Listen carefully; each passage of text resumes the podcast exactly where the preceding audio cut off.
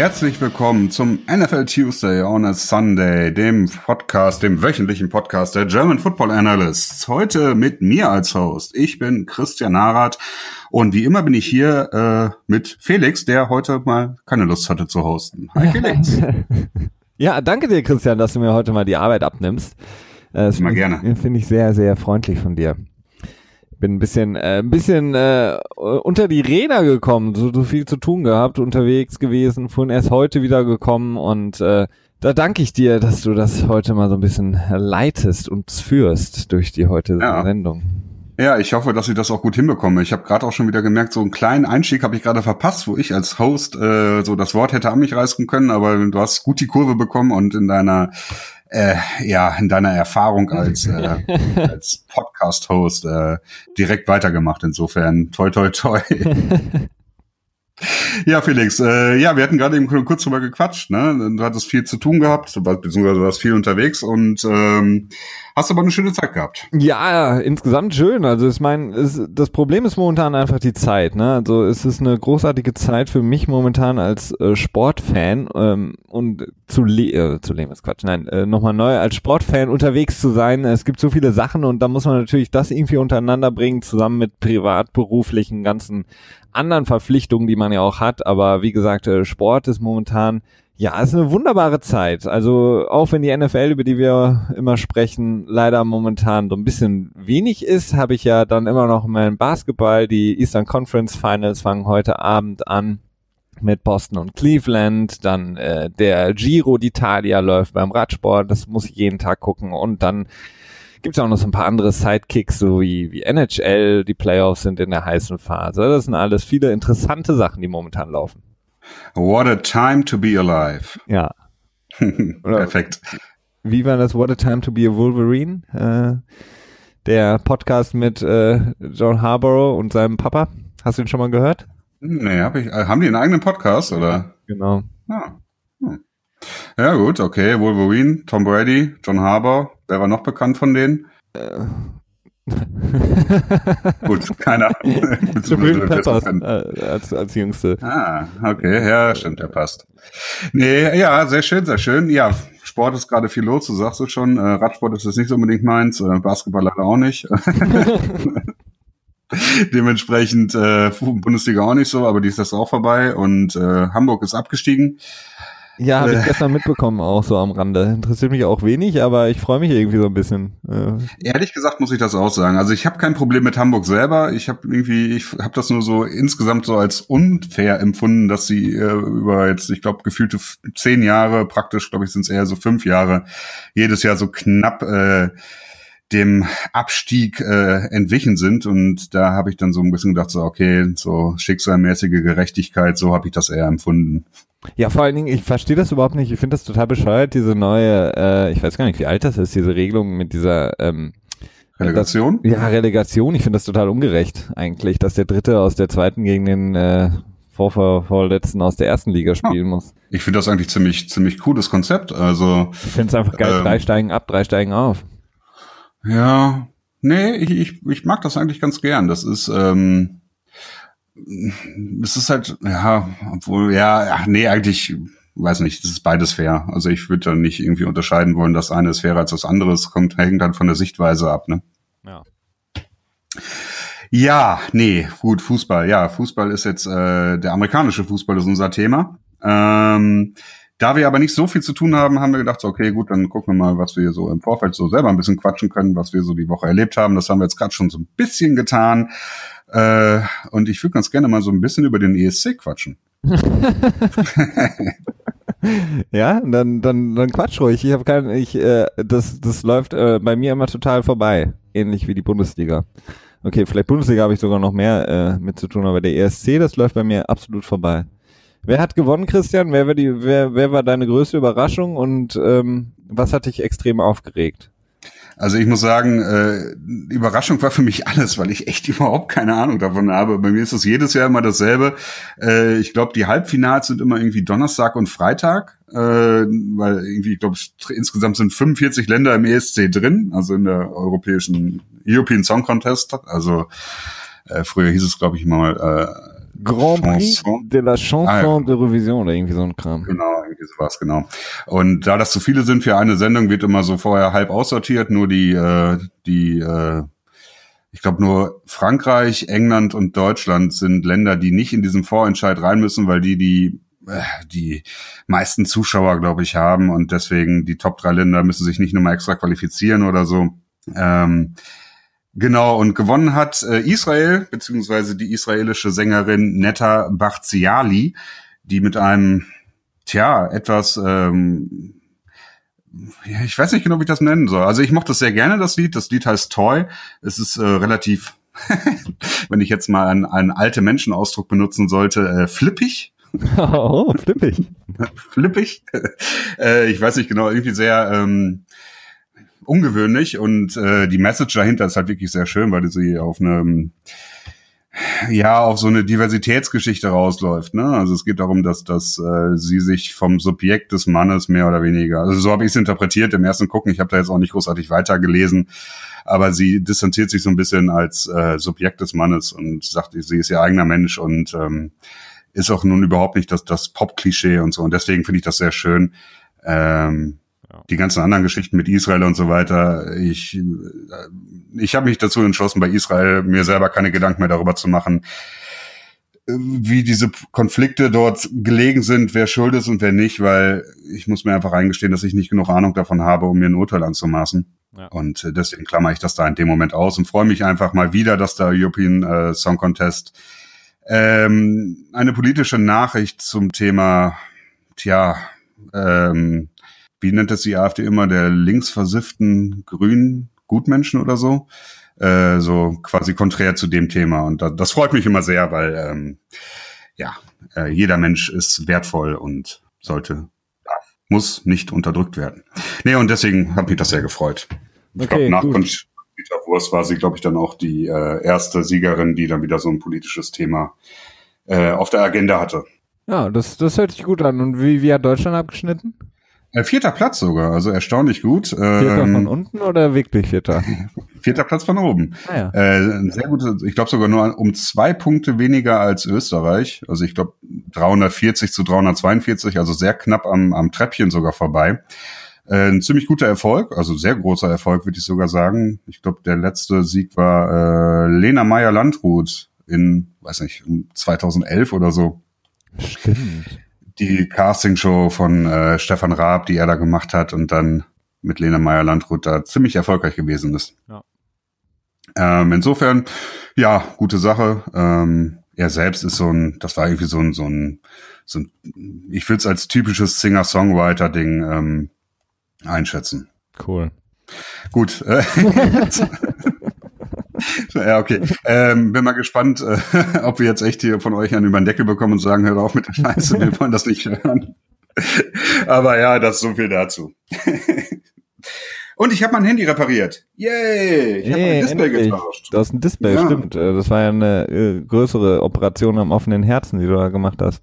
Ja, im Prinzip schon. Also das war äh, eine schöne Erfahrung, muss ich sagen. Also ich, ähm, ich mag das einfach unheimlich gerne, Dinge zu verstehen, wie Dinge funktionieren. Das ist so ein, eine Charaktereigenschaft von mir, würde ich jetzt mal behaupten. Äh, sei es jetzt technische Dinge oder andere. ähm, und äh, ja, war sehr spannend, äh, das Handy aufzuschrauben und äh, zu gucken, welche Bauteile drin sind. Also ich meine, grundsätzlich kenne ich die ja vom Computer, weil ich auch durchaus schon häufiger mal einen Computer aufgeschraubt habe oder auch einen Laptop. Aber bei einem Handy noch nie und deswegen war das auch äh, meine Motivation bei dem Gerät, das äh, in der Neubeschaffung nur um die 100 Euro gekostet hätte, auch tatsächlich nochmal das Display zu tauschen. Also wirtschaftlich war es definitiv nicht, aber äh, eine schöne Erfahrung war es. Sehr gut. Worüber Nur sprechen das Display wir? leider nicht so gut. aber das ist ein anderes Thema. Ist das so ein altes, was noch äh, äh, mit Druck arbeitet? Nein, nein, nein, nein. ein, äh, nee, nicht kapazitives, sondern ein, na egal, äh, Gut, gut, gut. Ähm, ja, jetzt muss ich mal weiter gucken hier. Ähm, Football. So, genau, worüber sprechen wir heute? Worüber sprechen wir heute? Ach du Scheiße, das hätte ich vielleicht vorher machen sollen. Ne? Da sieht man mal wieder, wenn ich mal hoste hier, geht alles unter die Räder. Ähm, ja, wir quatschen kurz über die Panthers und dass da wahrscheinlich der äh, Besitzer so langsam feststeht, denn die mhm. Panthers stehen ja zum Verkauf. Dann haben wir ein paar ähm, Injury-Nachrichten, äh, teilweise gute, teilweise nicht so gute. Dann haben wir äh, ein paar Suspendierungen, die wir abarbeiten müssen, beziehungsweise eigentlich nur eine. Mhm. Und ähm, ja, dann haben wir nochmal Ruben Foster als Thema, den Linebacker der 49ers, der ja auch ähm, ja mit seiner ähm, Domestic Violence, also äh, häuslichen Gewalt und anderen, ähm, jetzt muss ich, ich weiß nicht, Straftaten, sind das Straftaten? Das ist in Amerika nicht immer so ganz einfach. Ja, doch, das sind Straftaten, ja, ne? Doch. Mhm. Genau. Mhm.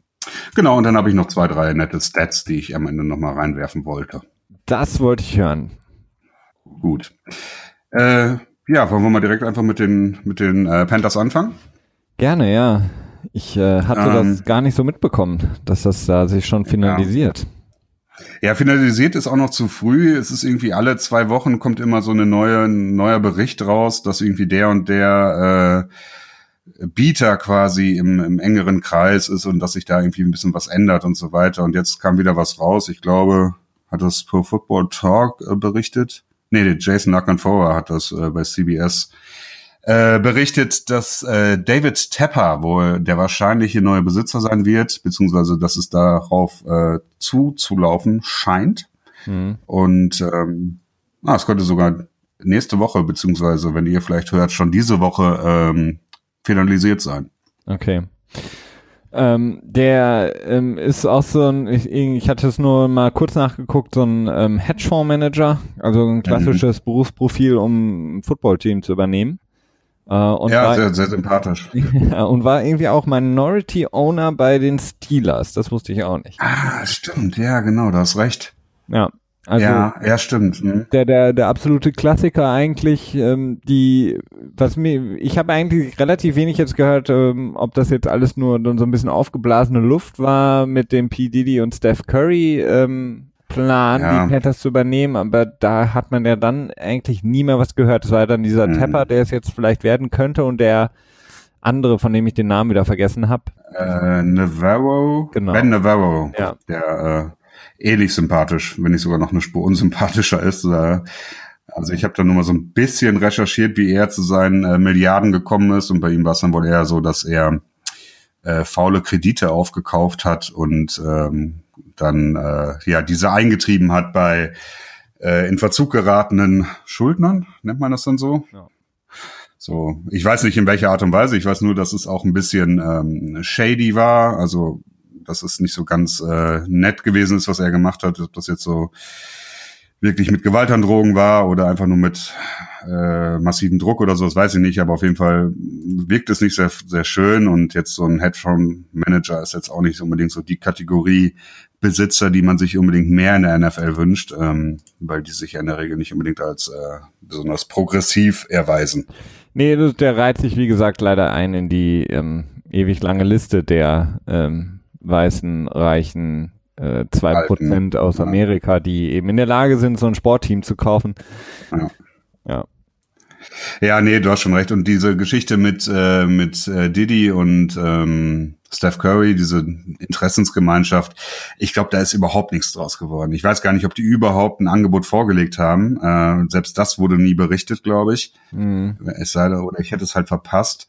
Also ganz am Anfang gab es halt das, das Video von Diddy, in dem er gesagt hat, so hey Leute, ich würde das Team gerne kaufen. Ich äh, würde auch minimal dafür sorgen, dass wir jede, jede Halftime eine gescheite Halftime-Show haben. Und äh, Steph Curry hat sich dann, glaube ich, auch eingereiht, äh, Colin Kaepernick, noch einige andere Stars.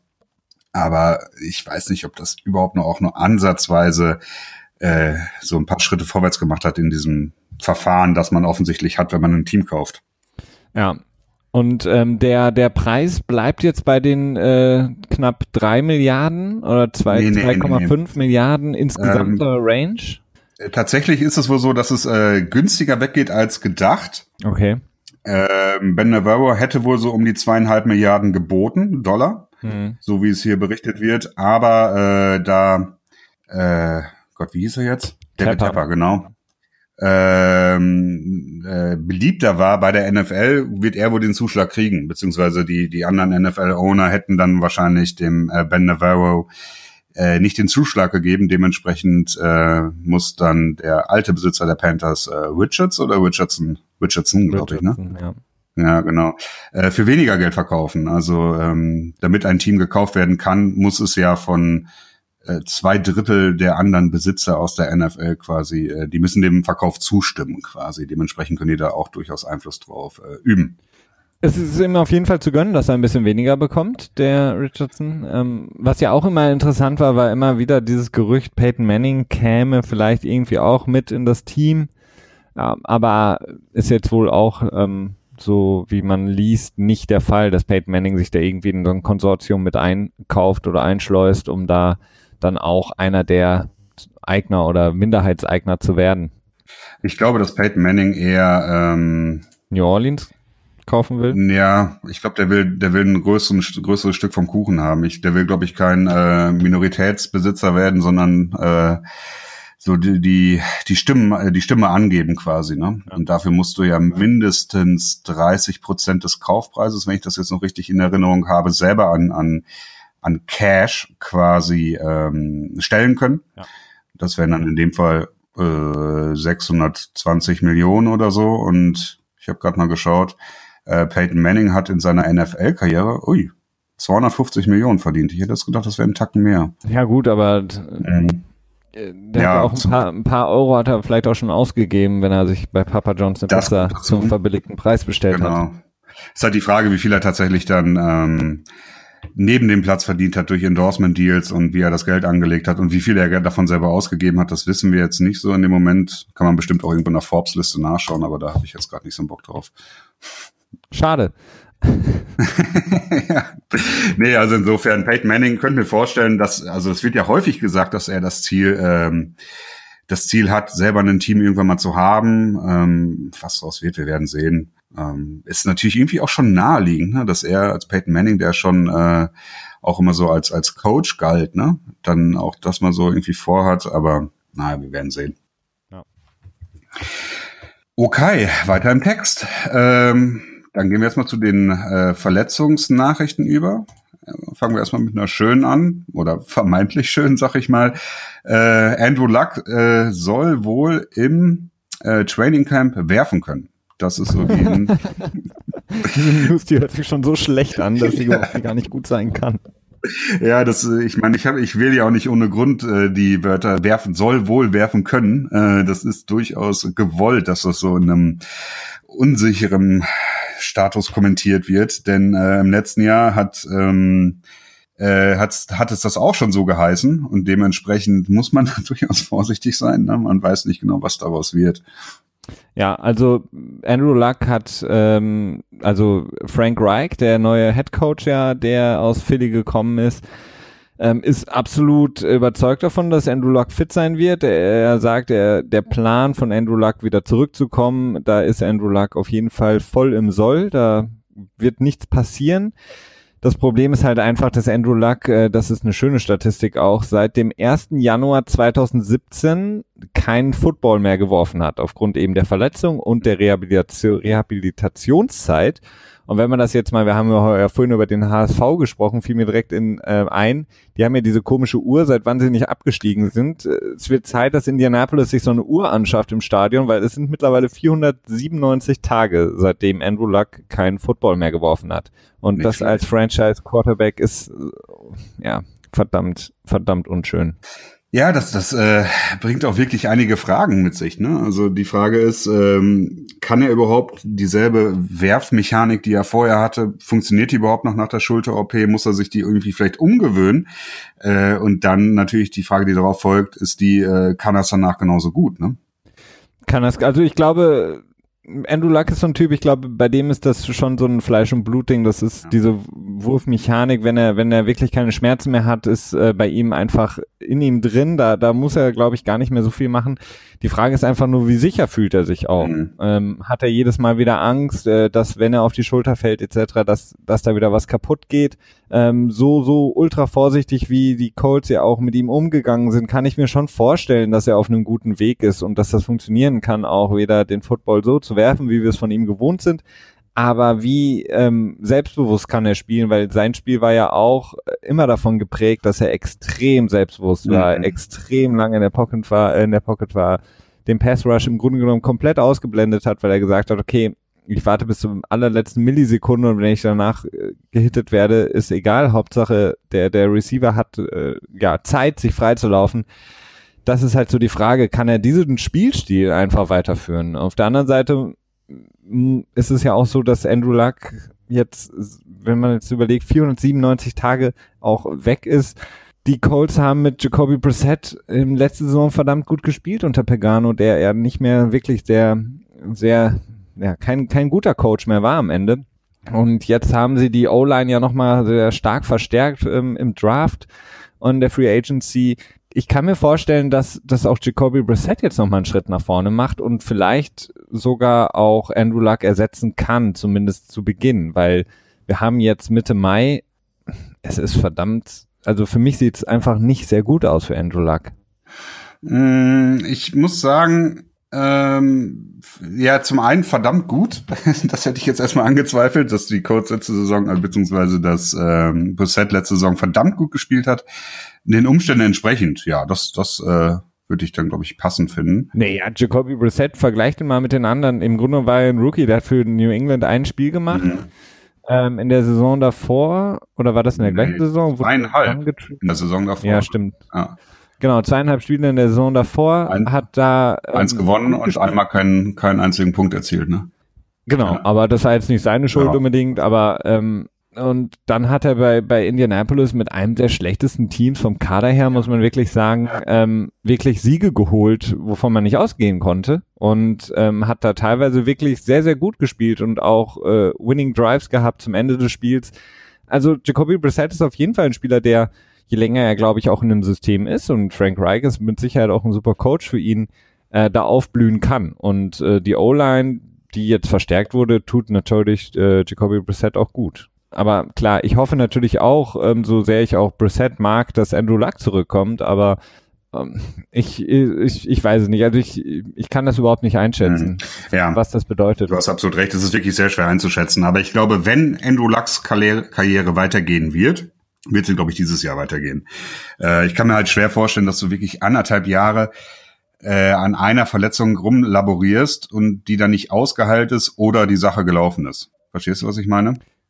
Ja, klar, das ist richtig. Ähm, also wenn er jetzt nicht zurückkommt, dann ist es schon so ein bisschen vorbei. Ja, es wirkt auf jeden Fall so. Natürlich kann es auch immer noch irgendwie sich in die Richtung entwickeln, aber äh, es hört sich im Moment tatsächlich ganz gut an. Äh, Chris Ballard hat sich auch sehr optimistisch gezeigt und auch so ein bisschen selbstironisch weiß ich nicht, aber er hat auch gesagt, okay, man er kann verstehen, dass die Fragen kommen und dass das Glau der Glaube nicht so richtig da ist, weil halt selbst der äh, Besitzer Ursay im letzten Jahr gesagt hat, dass Cold auf äh, das Cold, nein, das ähm, Luck auf jeden Fall noch zurückkommen wird. Dementsprechend ist die Glaubwürdigkeit da ja schon äh, durchaus angegriffen, aber Eins muss man sagen, Chris Ballard, der GM der Colts, macht im Moment ähm, ja einen ziemlich guten Job, was die Öffentlichkeitsarbeit angeht, finde ich. Also auch die ganze Geschichte, wie er die die Absage von äh, Josh McDaniels gehandelt hat, der dann ja entschieden hat, doch bei den Patriots zu bleiben.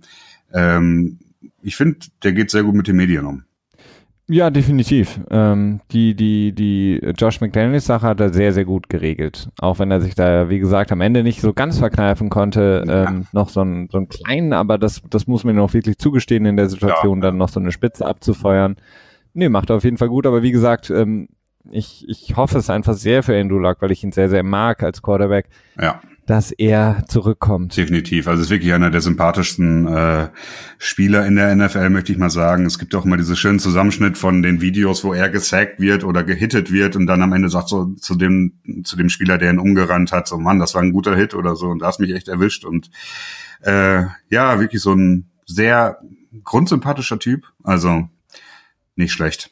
Ich drücke ihm die Daumen. Bei ich drücke ihm auch die Daumen. Bei einem anderen Spieler, der ja im Grunde genommen sein Spiel an dem von Andrew Luck auch so ein bisschen orientiert, habe ich jetzt noch gelesen, Carson Wentz, äh, von dem wir auch häufiger mal gesprochen haben in Bezug auf seine Kreuzbandverletzung. Ähm, da hat Doug Peterson gesagt, und das ist eigentlich noch eine schlechtere Aussage als bei Andrew Luck, äh, dass Wentz äh, ready sein wird, wenn er ready ist. Mhm. Das heißt natürlich im Grunde genommen überhaupt nichts, beziehungsweise zwischen den Zeilen heißt es im Grunde genommen, er wird auf jeden Fall nicht für das erste äh, Spiel Woche 1 gegen Atlanta in meinen Augen fertig sein oder ready sein. Ja. Denn wenn der Head Coach sagt, er ist ready, wenn er ready ist, äh, also dann würde ich mich eher freuen, wenn er sagt, so wie bei Andrew Luck, also unser Plan äh, ihn fertig zu haben für Runde, äh, für Woche eins äh, steht und er ist voll im Soll. Das stimmt. Ähm, ja, es ist durchaus klar, man, man würde sich als Philly-Fan was anderes erhoffen.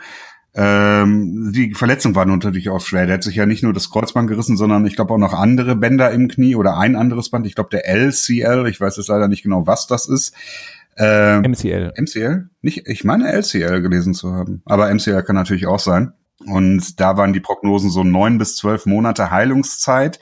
Äh, bei einem klassischen Kreuzbandriss ist, glaube ich, liegt die Prognose bei sechs bis neun Monaten, also schon etwas äh, krasser. Und äh, wann hat er sich das Kreuzband gerissen? Das war äh, im Dezember, ne? Gegen, gegen die Rams? Na, nee, ich glaube, das war im November. Ich glaube, Nick Foles hat vier Spiele gemacht. Ah, im, De im Dezember hat er sich operieren lassen, so war das. Ja, genau. Äh, dementsprechend, klar, wenn man da zwölf Monate draufpackt, dann wird es sehr schwierig und dann hat er sich auch noch nicht mal richtig Zeit gehabt, äh, quasi warm zu spielen, wenn die Saison quasi im letzten Monat ist. Insofern muss man da durchaus abwarten und hoffen und kann auch die Zurückhaltung verstehen. Ähm, nun ist es aber halt auch so, dass die ähm, die Eagles äh, in der Backup-Quarterback-Situation ja relativ komfortabel sind und dementsprechend äh, für das Team, das ja vielleicht auch gar nicht mal unbedingt sehr schlecht ist. Nee, zumindest in der Division, weil die Division sich einfach nicht so krass verstärkt hat bis jetzt. Abgesehen vielleicht so ein bisschen von den Giants, die sich vielleicht konsolidieren können, aber ähm, sowohl Washington als auch Dallas äh, sind in meinen Augen eher einen Schritt nach hinten gegangen ja. als nach vorne. Das würde ich jetzt so spontan auf jeden Fall auch sagen. Und bei den Giants bin ich mir halt auch nicht so sicher. Ähm, dürfte, ja, erstaunlicherweise dürfte es tatsächlich eine, eine, eine leichtere Division sein in diesem Jahr. Ja. Nachdem wir sie ja auch im letzten Jahr ziemlich stark eingeschätzt haben. Zwar teilweise auch nicht ganz äh, akkurat, aber äh, schon. Äh, naja, der, der, der Super Bowl-Sieger kam aus der Division. Ja, stimmt. Haben wir schon richtig recht. gemacht, Christian. Ja, in Anführungsstrichen richtig gemacht, ne? Ja, ja, nee, du hast recht. Aber ja, Carsten Wentz ist auf jeden Fall nochmal eine spannende Geschichte, wie sich das weiterentwickelt und auch eine Geschichte, über die wir wahrscheinlich ein paar Mal reden werden. Äh, naja, oder wir entscheiden uns jetzt, dass wir nur nochmal das ansprechen, wenn sich äh, eine substanziell äh, andere Nachrichtenlage entwickelt. Ich weiß es nicht. Ja, wenn wir uns da jemals nochmal dran erinnern können, dass wir das jetzt festgelegt haben, dann können wir das gerne machen, ja. Ja, aber dafür bist du doch da. Du hast doch so ein gutes Gedächtnis. Okay, alles klar. Gut. Ich weiß es, abgespeichert. Mental Note, Mental Note. Sehr ja. gut. Okay, ähm, ja, dann hatten wir eine ähm, ja, halbwegs verletzungskollidierende Nachricht. Kobe Fleener, der Teil von den Saints, wurde entlassen, äh, nachdem er jetzt zwei Jahre dort gespielt hat und nicht so richtig überzeugen konnte und vor allen Dingen auch ähm, äh, starke Gehirnerschütterungsprobleme hat. Ich meine, ich hätte gelesen, dass er jetzt immer noch ähm, unter den Folgen der Gehirnerschütterung leidet, beziehungsweise sie äh, rehabilitiert. Äh, und er hat, glaube ich, in, ich glaube, die letzten vier Spiele hat er im, im, letzten Jahr verpasst, wenn ich das richtig in Erinnerung habe. Mind ja, mindestens vier. Hm. Wenn ich sogar, er hat, glaube ich, zu Beginn der Saison auch schon was aussetzen müssen, wenn ich mich richtig ja, erinnere. Ja. Ähm, ja, das ist schon krass. Also das ist auch so eine Sache, wo ich mir dann, glaube ich, als Spieler überlegen würde, okay, wenn ich jetzt ein halbes Jahr oder länger äh, schon damit zugange bin, mir eine Gehirnerschütterung, äh, ja, mich davon zu regenerieren, ob ich dann noch weiter Football spielen sollte, äh, wäre eine Frage, die ich mir stellen würde. Definitiv. Ähm, wobei ich jetzt auch schon gelesen habe, dass er schon wieder gerne ja geklärt werden möchte. Also er möchte eigentlich wieder auch den Weg zurück mhm. ähm, finden. Er arbeitet daran, wieder sozusagen von den Doktoren als spielfähig eingestuft zu werden. Das ist natürlich schon eine extrem interessante Geschichte, weil wenn es wirklich so stimmt mit den Gehirnerschütterungsproblemen, die er hatte und hatte und auch bei Indianapolis, wo er zuvor gespielt hat, hatte er auch schon die eine oder andere Gehirnerschütterung, wenn ich mich jetzt richtig erinnere. Dann ist das verdammt viel für einen jungen Spieler, einen jungen Thailand, ähm, ähm, ja, im Grunde genommen eigentlich nicht zu vertreten und auch wieder eine Frage der Liga, wenn sie wirklich die, die, die, das Problem der Gehirnerschütterung oder Bekämpfung Gehirnerschütterung oder Gehirnerschütterung generell zu verringern im Sport, ähm, da müsste die Liga dann auch was machen. Also quasi unabhängige weitere Ärzte heranziehen, die das eben nochmal untersuchen, nochmal die Geschichte angucken des Spielers und dann sagen, es tut mir leid, aber es geht nicht und dann eben ein, ja, sozusagen, ja, wäre schön, wenn es mhm. dann einen, einen finanziellen Topf irgendwie gäbe, der eben diese Spieler, die nicht mehr von der Liga eingesetzt werden, wo die Liga sagt, das geht nicht mehr, eben dann nochmal finanziell entlastet werden. Das wäre ja. wär eine schöne Sache, weil man kann nicht das, das Thema Gehirnerschütterung ähm, so angehen, wie die Liga das macht und einfach Milliarden in die Forschung stecken, was auf der einen Seite auch gut ist, aber dann eben andere Spieler immer wieder weiterspielen lassen, die dann eben häufig von irgendwelchen Teamärzten äh, ja wieder das Okay bekommen, wo man sich eben fragen muss, gut, inwieweit ist der Teamarzt da objektiv, wenn er einen Spieler so? wieder aufs Feld schickt? Sind das die Teamärzte, die die Spieler von den Concussions ähm, clearen, also äh, freischreiben, gesund schreiben? Auch. Also ich meine, es gibt ja auch diese ähm, unabhängigen ja. Neurologen, die da mitarbeiten, aber wie sehr die äh, wirklich Macht ausüben können, das haben wir in der letzten ja. Saison gesehen, ja, als diese wunderschönen blauen Zeltchen aufgebaut wurden. Und äh, je, je wichtiger der Spieler war, à la Russell Wilson, die sind halt mal reingegangen, haben sich kurz die Schuhe gebunden und sind wieder rausgegangen. Also inwiefern die überhaupt was zu sagen haben, ja, bezweifle ich stark. Ja. ja, das Problem ist halt grundsätzlich, dass es halt immer noch so unglaublich unerforscht ist, diese ähm, ja, speziell CTI-Geschichte. Ähm, dass man halt nicht sagen kann, okay, der hat jetzt irgendwie so und so viele Gehirnerschütterungen gehabt, so, wo zieht man die Grenze? Ne? Man hat halt noch keine wissenschaftlichen Daten dafür, um eine Grundsatzentscheidung zu treffen da. Ne? Und ich denke mal, das ist das Hauptproblem, das die NFL im Moment hat in Bezug jetzt auf Fälle wie Kobe Fleener oder auch, ich glaube, Josh Allen oder nee, Josh Rosen. Ich glaube, Josh Rosen hat da irgendwie auch zwei oder drei Gehirnerschütterungen in seiner College-Karriere schon gehabt. Man weiß halt irgendwie immer noch überhaupt nicht so genau, welche Gehirnerschütterungen schädlich sind und welche nicht. Ne? Und äh, da ist es halt wirklich problematisch. Ähm, was du eben angesprochen hat, ist, dass die Spieler äh, quasi aus dem Topf noch Geld kriegen. Das tun sie. Äh, wenn du, also Kobe Fleener, wenn er jetzt kein Team finden sollte, würde er ähm, aus dem Benefits-Topf der, der Teams quasi noch ähm, einen Injury Settlement bekommen, das aber halt nicht ansatzweise in der Höhe des Vertrages ist, den er vorher unterschrieben hat. Das ist meistens so um eine Million. Wie das sich genau berechnet, weiß ich jetzt auch nicht, aber wenn du quasi als Spieler äh, aus dem Vertrag entlassen wirst und äh, mit einem Failed Physical, das heißt äh, als verletzt oder als nicht Footballspiel tauglich entlassen wirst, dann äh, wirst du halt für ein Jahr kriegst du so um, um eine Million an, äh, an Gehaltsvorzahlung quasi. Genau, ja, aber ich meine halt wirklich so eine, nochmal von der Liga, ein eigener Pot, der die Spieler, vor allen Dingen die Spieler, die äh, ihre Karriere beendet haben, schon vor ein paar Jahren, die müssen ja immer wieder mhm. quasi dagegen vorgehen oder klagen und auch eben die Spieler, die jetzt ja früh schon in ihrer Karriere rausgeworfen oder ja nicht mehr zugelassen werden zum Sport, dass die eben nochmal eine extra Entlohnung bekommen, mhm. ähm, dass sie einfach auch den Weg wieder zurückfinden aus dem aus dem Profisport in einen anderen Bereich oder generell dafür einfach entschädigt werden, mhm. weil die die Liga nimmt damit Geld ein dafür, dass die Spieler sich eben dem Risiko aussetzen. Klar, man kann immer sagen, jeder Spieler macht das auch selber für sich, das ist seine eigene Entscheidung, aber die Liga verdient einfach Milliarden daran und deswegen ähm, ist es in meinen Augen wäre es nur fair, diese Spieler dann auch daran teilhaben zu lassen. Das ist ähm, ja. Ja, ja, das stimmt. Das ist äh, durchaus ein großes Problem und auch ein Problem, ähm, das ja, das weiterhin ein häufiger Thema sein wird. Vielleicht nicht unbedingt nur bei uns, aber auf jeden Fall generell im in der Twitter-Sphere oder in der NFL-Twitter-Sphere. ist auf jeden Fall sehr spannend, ne? gerade wenn es jetzt weitergeht mit der Forschung, wenn da neue Erkenntnisse kommen. Das ist ja auch immer, immer ungefähr so einmal im Jahr gibt's immer wieder eine neue Erkenntnis von irgendwelchen Forschern. Wir werden sehen, wie es da weitergeht. Okay, von äh, Kobe Fleener gehen wir zu, ah ja, Malik Collins, der Defensive Lineman der Dallas Cowboys, hat sich den Fuß gebrochen. Ja. Äh, ja, ja, ja. Hat er nicht? Ich war mir nicht ganz doch. sicher. Äh, ja, doch. doch ja, gebrochenen linken Fuß, genau. Ähm, ja, so ist das halt. Äh, auch in den OTAs kann man sich äh, schwer verletzen. äh, die Ta ja. Das Timetable für ihn ist es jetzt äh, so drei Monate. Also insofern alles, ja, halb so wild will ich nicht sagen, aber es ist äh, keine Season-Ending-Geschichte. Wenn er sich jetzt das Kreuzband gerissen hätte, wäre es eine ganz andere Geschichte. Äh, optimal ist es aber sicherlich trotzdem nicht. Nee, definitiv nicht, weil die Cowboys ja einfach äh, zu viele ähm, wichtige Spieler momentan verlieren sie sind einfach sehr, sehr dünn aufgestellt in der Defense. Es gibt ja immer jedes Jahr äh, ungefähr 300.000 verschiedene Stats, äh, was es bedeutet, wenn Sean Lee wieder seine standardmäßigen drei, vier Spiele in der Saison verpasst. Jetzt mhm. haben sie, wir haben schon häufiger darüber gesprochen, in der Offense ein paar Spieler verloren, die wichtig sind fürs Team. Jetzt im, in der Defense Ich habe jetzt noch kurz gelesen, dass ähm, Jonathan Hankins vormals bei den Colts letzte Saison, davor bei den Giants, der Defensive Tackle jetzt auch bei den Cowboys äh, im Gespräch ist, eben einfach da, um Lücken zu füllen, weil die Cowboys haben extreme Lücken in ihrer äh, D-Line und auch im Linebacking-Core und ähm, ja, wird, wird, wird im Grunde genommen immer schwieriger für die Colts, ach, für die Entschuldigung, für die Cowboys, auch nur annähernd dahin zu kommen, wo sie letzte Saison waren und das war ähm, auch ja Mittelmaß. Mhm.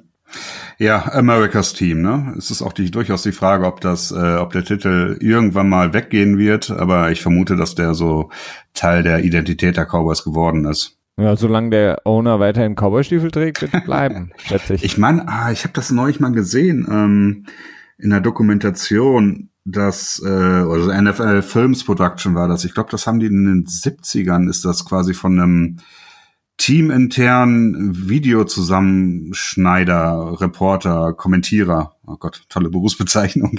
ähm, aber jemand, der das, äh, der quasi so, so ein äh, Saisonrückblick äh, kommentiert hat, quasi. Zusammengeschnitten? Also jemand hat es zusammengeschnitten und er hat es kommentiert. So. Und er okay. hat das, er hat das, äh, die Cowboys halt quasi America's Team genannt und seitdem äh, ist das so als Begrifflichkeit fest gewesen. Weil die wohl auch das erste Team waren, die so ein, ähm, ja, so ein Rückblick auf die Saison selber produziert haben und damit auch äh, durchaus an Popularität ähm, gewonnen haben damals. Also insofern die Cowboys schon wegweisend. Ne? Ich glaube, die waren auch das erste Team mit Cheerleadern, wenn ich das richtig in Erinnerung habe. Ja, großartig. Ja, und ähm, naja, also da wussten sie zumindest damals, wie man ähm, sich beliebt macht.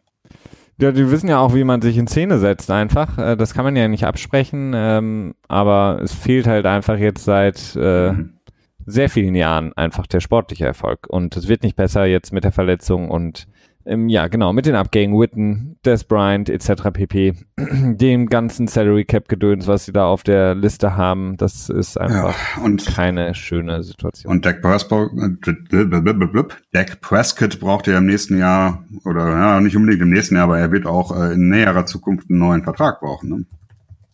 Ja, aber da wurde ja schon gesagt ähm, zu Dak Prescott, äh, er wird bekommen, was er verdient.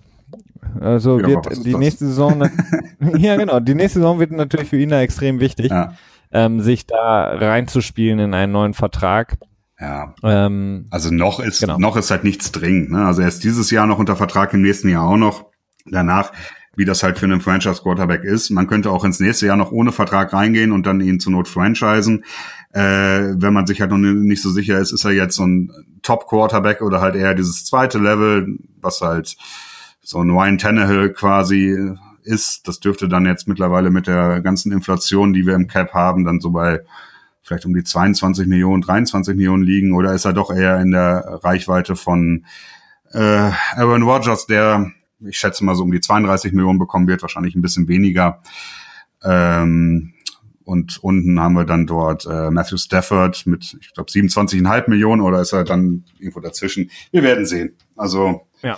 es wird nicht so ja, Zumindest einfach. muss er, ich meine, er muss, er hat halt, äh, ja, Tony Romo verdrängt und das muss er halt irgendwann jetzt auch nochmal, nicht nur in der Saison, in der er ihn verdrängt hat aufgrund der Verletzung von Tony muss er ihn jetzt halt irgendwann auch mal ersetzen. Mhm. Und ähm, äh, der, der dicke Vertrag, der wartet halt dann in der Regel halt auch nur, wenn er wirklich nächste Saison wirklich sehr, sehr gut spielt und die Cowboys zumindest mal in die Playoffs bringt. Andernfalls, ähm, ja, wird es halt schwierig, auf einfach nur für ihn beziehungsweise seine Agenten da wirklich ein Maximum Deal rauszuholen. Ja, ist ja auch die Frage, also kriegt dann Jimmy Garoppolo Vertrag, ne? Oder halt ja, wird er unter Beweis stellen müssen. Ne? Aber wir werden sehen. Das ist auf jeden Fall nicht unspannend.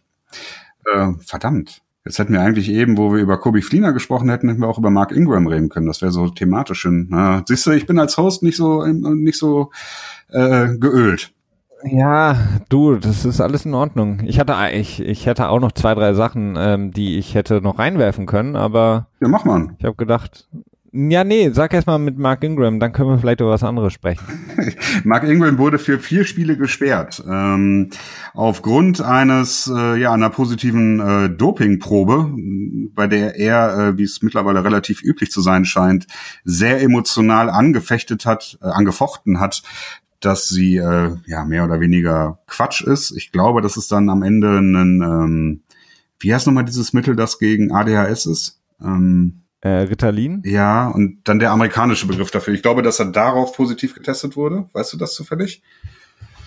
Nee, ich weiß jetzt nicht genau. Ähm, Warum nimmt er das? Welchen? Ja, also wie gesagt, es ist halt erlaubt, wenn man halt unter ADHS oder so leidet, aber halt eben nicht, wenn man nicht darunter leidet. Und ich glaube, er hat sich darauf berufen und äh, das hat irgendwie nicht so ganz funktioniert. Äh, er hat es auf jeden Fall auch angezweifelt beziehungsweise ähm, darüber verhandelt. Die Verhandlung wurde abgelehnt, also er ist für vier Spiele gesperrt ist für ihn sehr suboptimal, weil er auch in einem äh, Vertragsjahr steht, also gerne einen neuen Vertrag hätte und die Saints äh, sich noch nicht mal so ganz sicher sind, ob sie ihn behalten wollen oder es gab auch Gerüchte, dass sie ihn traden wollten. Also insofern äh, für Mark Ingram läuft es gerade nicht so ganz so gut. Definitiv nicht. Alvin Kamara freut sich natürlich darüber, ähm, beziehungsweise ist jetzt ein bisschen böse. Ähm, weiß nicht, ob er sich freut, aber das ermöglicht ihm natürlich noch mehr Touches im nächsten Jahr. Ähm, und wir hatten ja im letzten Jahr schon an und, ja, ab und zu mal im Zuge auch dieser ähm, Peterson Stories ähm, auch Ingram, der sich ein bisschen moniert hatte, dass er eben ja, in der einen oder anderen Situation eben nicht aufs Spielfeld gelassen wurde, nicht den Ball bekommen hat, so wie er es eigentlich gewohnt ist ähm, in der Offense von Sean Payton. Und das wird ihm natürlich jetzt nicht helfen. Es ist immer schwierig. Es gibt in meinen Augen immer so ein paar Teams, die extrem ähm, darauf dann auch reagieren, wenn eben Spieler ja, mit einer ähm, erwischt werden, gesperrt werden, die dann auch dann nochmal teamintern so ein bisschen diszipliniert werden. Ich bin mal gespannt, wie die Saints das machen werden, ob er dann wirklich in Woche 5 direkt wieder spielen darf oder ob sie ihn dann nochmal so ein bisschen raushalten. Ja, mal schauen. Auf jeden Fall für ihn nicht gut, wie du es angesprochen hast mit dem Contract hier. Ähm, ja. Aber was, was, weil du gerade eben ja auch mit Kobe Fleener das angesprochen hast, mit den Saints insgesamt, als wir so ein bisschen drüber gesprochen haben, auch nächste Saison, bla bla, Cowboys, Eagles, ähm, ist mir was eingefallen, was wir vielleicht mal so ähm, just for fun machen könnten. Mhm. Ähm, und zwar, äh, wie mache ich das am besten? Ich frage dich mal, ähm, magst du lieber Offense oder Defense? Mhm, Offense. Offense, okay, dann nenn mir die in deinen Augen drei besten Offenses in der nächsten Saison. Und ich nehme dann die Defense. Ich überlege mir schon mal was. Mhm. Ich finde, die Saints haben äh, durchaus eine Chance. Ja. Ähm, dann die Patriots, auch wenn ich das so ein bisschen die Befürchtung habe, dass die Patriots äh, nachlassen werden im Vergleich zum letzten Jahr. Zumindest ist die die Gefahr da. Es muss nicht unbedingt sein. Also wenn die Patriots was können, dann ähm, flexibel, variabel auf auf neue Umstände reagieren. Ja. Und als drittes, tja, die Eagles finde ich jetzt nicht, nicht so vermessen, ne? Also, ja, ja. Ja, ist so gut. Ne? Jason Peters kommt zurück von seiner Verletzung, dann hast du ähm, Carson Wentz, der ja äh, theoretisch ein Upgrade über Nick Foles sein sollte, der zurückkommen könnte, sollte, wird. Ähm, ja, doch, also die drei würde ich nehmen. Ja, ich hatte nur jetzt noch an die Packers gedacht mit Jimmy Graham vielleicht als Möglichkeit. Ähm, Durchaus aber auch möglich, aber ich muss ganz ehrlich sagen, die Packers sind entwickeln sich für mich so langsam zum, so, zu so einem Team und auch äh, Aaron Rodgers, den ich ja, dessen Fähigkeiten ich eigentlich nicht anzweifeln will, weil die so spektakulär sind und so gut. Aber irgendwie fehlt mir halt einfach die Konstanz, ne? Also deswegen, also ich habe immer so ein bisschen Probleme mit den Packers, dass ich sagen würde, okay, ich habe irgendwie das Gefühl, die lassen zu viel liegen. Hm. Und, ähm, ja, nee, ja. bestimmt. Aber sonst, ansonsten mit den Saints, die hätte ich auch als erstes genannt. Deswegen ähm, war ich auch drauf gekommen, als wir über Kobe Fleener gesprochen haben, ist mir so im Kopf rumgegangen, dass sie eigentlich extrem gut aufgestellt ja. sind jetzt. Ne? Auch ja. wenn Kobe Fleener jetzt weg ist, klar, die Titan-Position ist so ein bisschen vakant noch, aber auch da werden sie halt eine Lösung finden und es reicht ja da in der Offense auch, wenn du da einen mittelmäßigen Titan eben reinpackst. Aber ansonsten eben mit dem Receiver Core Michael Thomas, Evan Kamara und halt Drew Brees, der halt jedes Jahr um an die 5000 ja. Yards wirft etc. Gerade Thomas hat mich im letzten Jahr unglaublich gut überzeugt. Also der ist ähm, nicht nur von der Produktion, auch vom ähm, vom Eye-Test, also vom ähm, bloßen Anschauen. Er hatte einfach unheimlich viel Freude bereitet. Ähm, ja. Da kann man schon, ja, es ist, wird eine spannende, wird eine spannende Offen, äh, Offensivabteilung. äh, ja, wie ja. nennt man das? Aber wird, wird, wird gut werden, denke ich, ja. Denke ich auch. Also bei, und dann, um es abzuschließen, die Defense ist die drei, würde ich in meinen Augen sagen, Jacksonville hat sich äh, auf keinen Fall verschlechtert, ist sogar noch besser geworden, weil sie eben einfach die äh, ähm, Core-Spieler halten konnten. Die jungen Spieler in der Secondary quasi im Grunde genommen einfach nur besser werden können. Ähm, alles andere wäre komisch. Ähm, an Platz zwei würde ich LA nehmen, die Rams, die sich natürlich auch extrem verbessert haben, aber eben im Gegensatz zu Jacksonville ich einfach das Backfield von Jacksonville deutlich besser finde. Jalen Ramsey ist besser als Marcus Peters, ist besser als Akib Talib und auch AJ Bouye ist besser mhm. als zumindest Talib als zweiter Corner. Und das drittbeste Team, da ähm, muss ich sagen, ich erhoffe mir viel von den Packers. Okay. Also es gibt da, ähm, klar, du könntest jetzt sagen, die Eagles, die haben jetzt okay gespielt, äh, vielleicht kommen die Giants wieder, die, die Panthers können vielleicht wieder so ein bisschen zurückkommen zu alter Form. Die Vikings sowieso, ja, aber irgendwie die Packers, die haben jetzt so viel investiert in den letzten Jahren äh, in, im Draft, in ihre, in die Secondary. Wenn die es halt schaffen, irgendwie den Pass der jetzt ja auch nicht so unglaublich schlecht ist bei den Packers, so ein bisschen wieder zu alter Stärke zu bringen, dann können die wirklich ein verdammt gute Defense werden. Das wäre so ein bisschen so, ja, mit den Vikings, Packers könnte ich mich jetzt, muss ich ehrlich sagen, nicht so ganz direkt entscheiden, wobei die Vikings natürlich vom Namen her natürlich deutlich stärker sind, aber ich könnte mir vorstellen, dass die Packers nächste Saison ähm, auch ein bisschen von ihrer Defense getragen werden. Mhm. Das ist mutig. Also da, äh, da bin ich im Moment nicht so, so überzeugt von, muss ich sagen. Klar, Möglichkeit ist da, aber hm, ja, ja, okay. Ja, gut. du siehst ja, das gute junge Secondary bringt halt extrem viel, hilft dem Pass Rush verdammt viel. Ich, ja, also sie haben mit Sicherheit nicht die Namen und auch nicht das Linebacking Core wie, wie ein Team wie Jacksonville, aber trotzdem sind sie für mich ein Team, ja, was besser werden muss. Und sie sind ja auch in der letzten Saison etwas besser geworden im Vergleich zu den Vorjahren. Also mal schauen. Ja. Würde mich freuen, auf jeden Fall. Das denke ich auch. Ja, Packers sind durchaus ein äh, sympathisches Team, ne? Auch wenn man irgendwie nicht so richtig viel ähm, also bei den Packers hänge ich halt irgendwie so gar nicht mit dem Herzen dran, aber mit dem ästhetischen Auge vielleicht. Macht das Sinn? Ja. Gibt das Sinn? Ich nee, weiß es nicht. Macht keinen Sinn, aber okay. okay. Sehr gut, sehr gut. Ja, dann haben wir noch ein äh, bisschen Thema, wieder so ein bisschen, äh, ja, ich sag mal, ätzendes Thema mit Ruben Forster. Ähm, da hatte ich mich, als das rauskam mit der Geschichte, dass er, ähm, der Bericht war ursprünglich, dass er seine Freundin acht bis zehnmal mittelschwer mit der Faust ins Gesicht geschlagen haben soll, das Handy von ihr weggeschmissen haben soll, als sie die Polizei anrufen wollte, den Hund durch das Zimmer geschmissen hat und äh, dann sowieso noch ähm, eine Sig Sauer Automatik, Automatikwaffe auf dem Bett, nee, im Badezimmer durchgeladen hat liegen gehabt.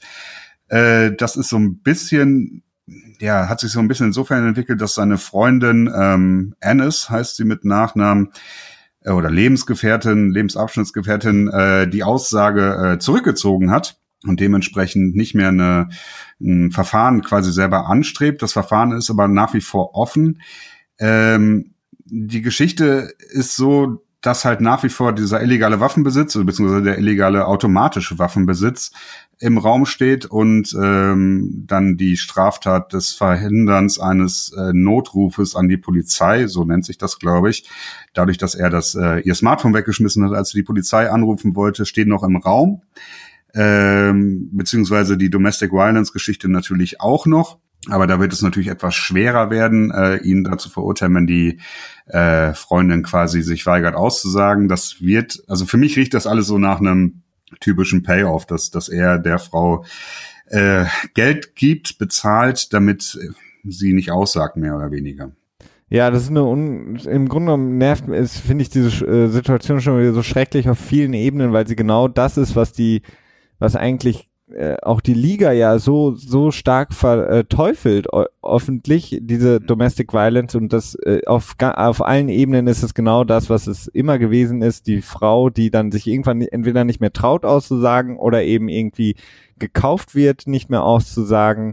Die Teams, die sich nicht äh, dagegen stellen, besonders die 49ers, die sich nicht mal da irgendwie äußern dahingehen und sagen, okay, das geht überhaupt nicht, wir können das nicht supporten, sondern einfach im Grunde genommen still sind und warten und hoffen, dass Ruben Foster, der für sie ja sportlich gesehen extrem wichtig ist, halt einfach nicht verurteilt wird, so dass sie ihn wieder schön einsetzen können.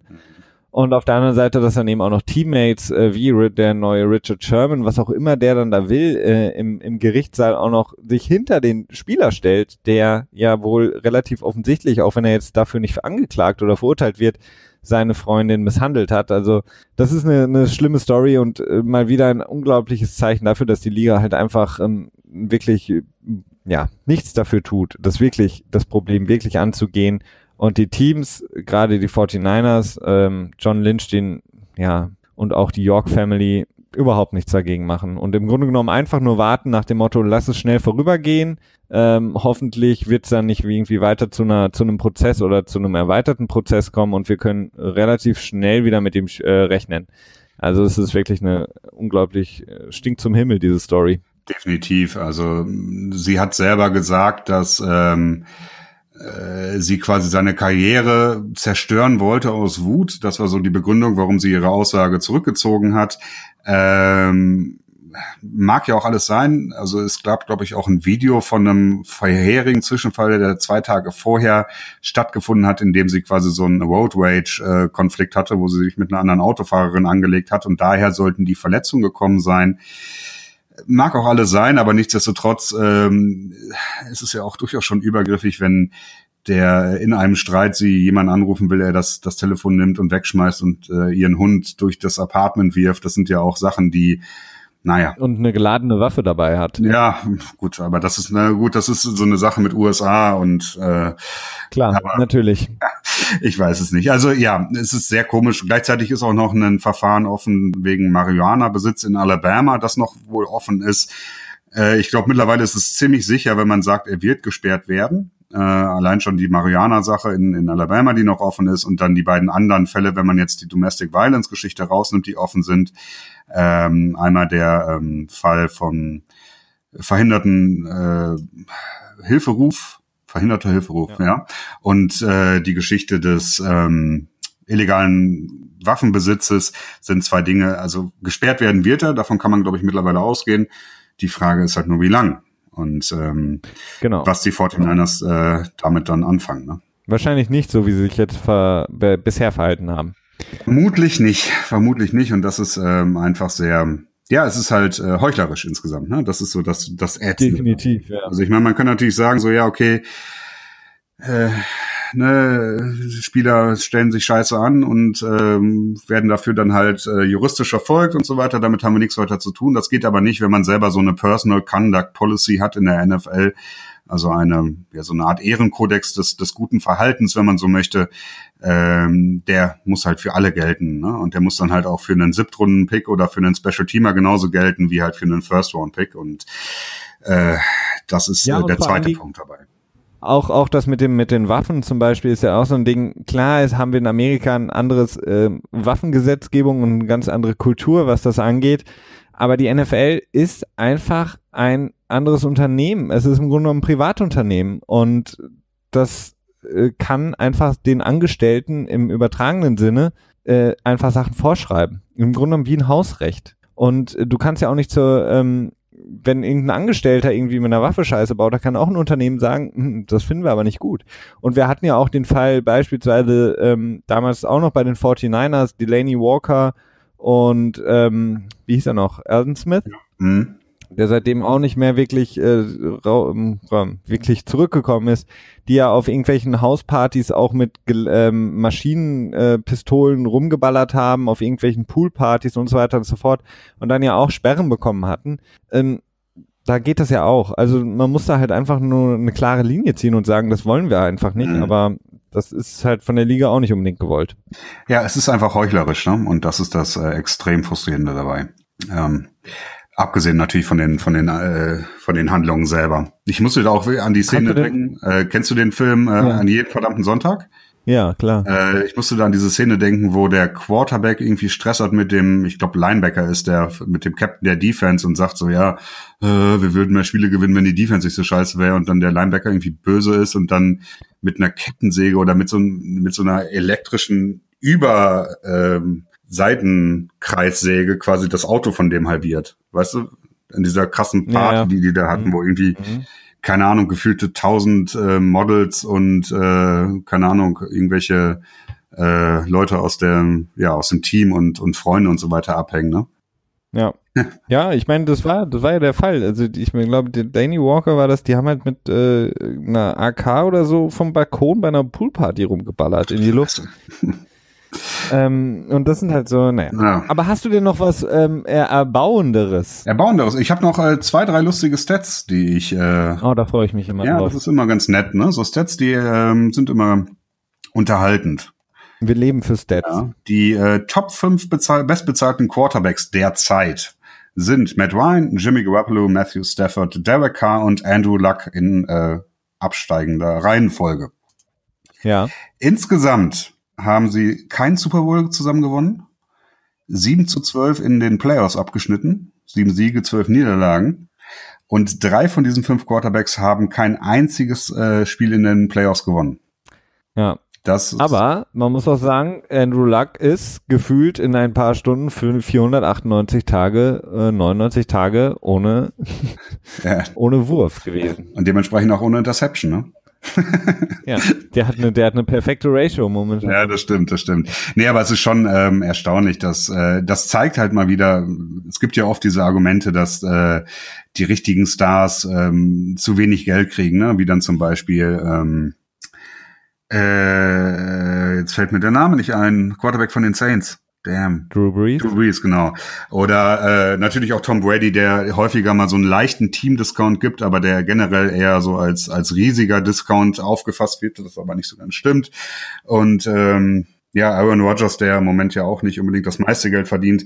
Man sieht einfach, ähm, ist, äh, wer das meiste Geld verdient, ist nicht unbedingt der beste Spieler. Also auch nicht nicht unbedingt, sondern einfach definitiv nicht der beste Spieler, sondern einfach der, der halt als letztes den Vertrag unterschrieben hat. Ne? Ja, korrekt. Aber ich meine, das, ähm, wir werden wahrscheinlich in der nächsten Saison ziemlich viel, ich, ich erwarte mir sehr viel von Derek Carr, ähm, der jetzt ja in, einer, in einem Jahr auch ist, in dem er auch wirklich mal wieder was produzieren muss, vom Alter her, von er ist jetzt äh, mit Gruden vielleicht hoffentlich ein Coach, der ihn mehr fördern kann als, als der Rio, der eher als Defensive Mind ja unterwegs ist.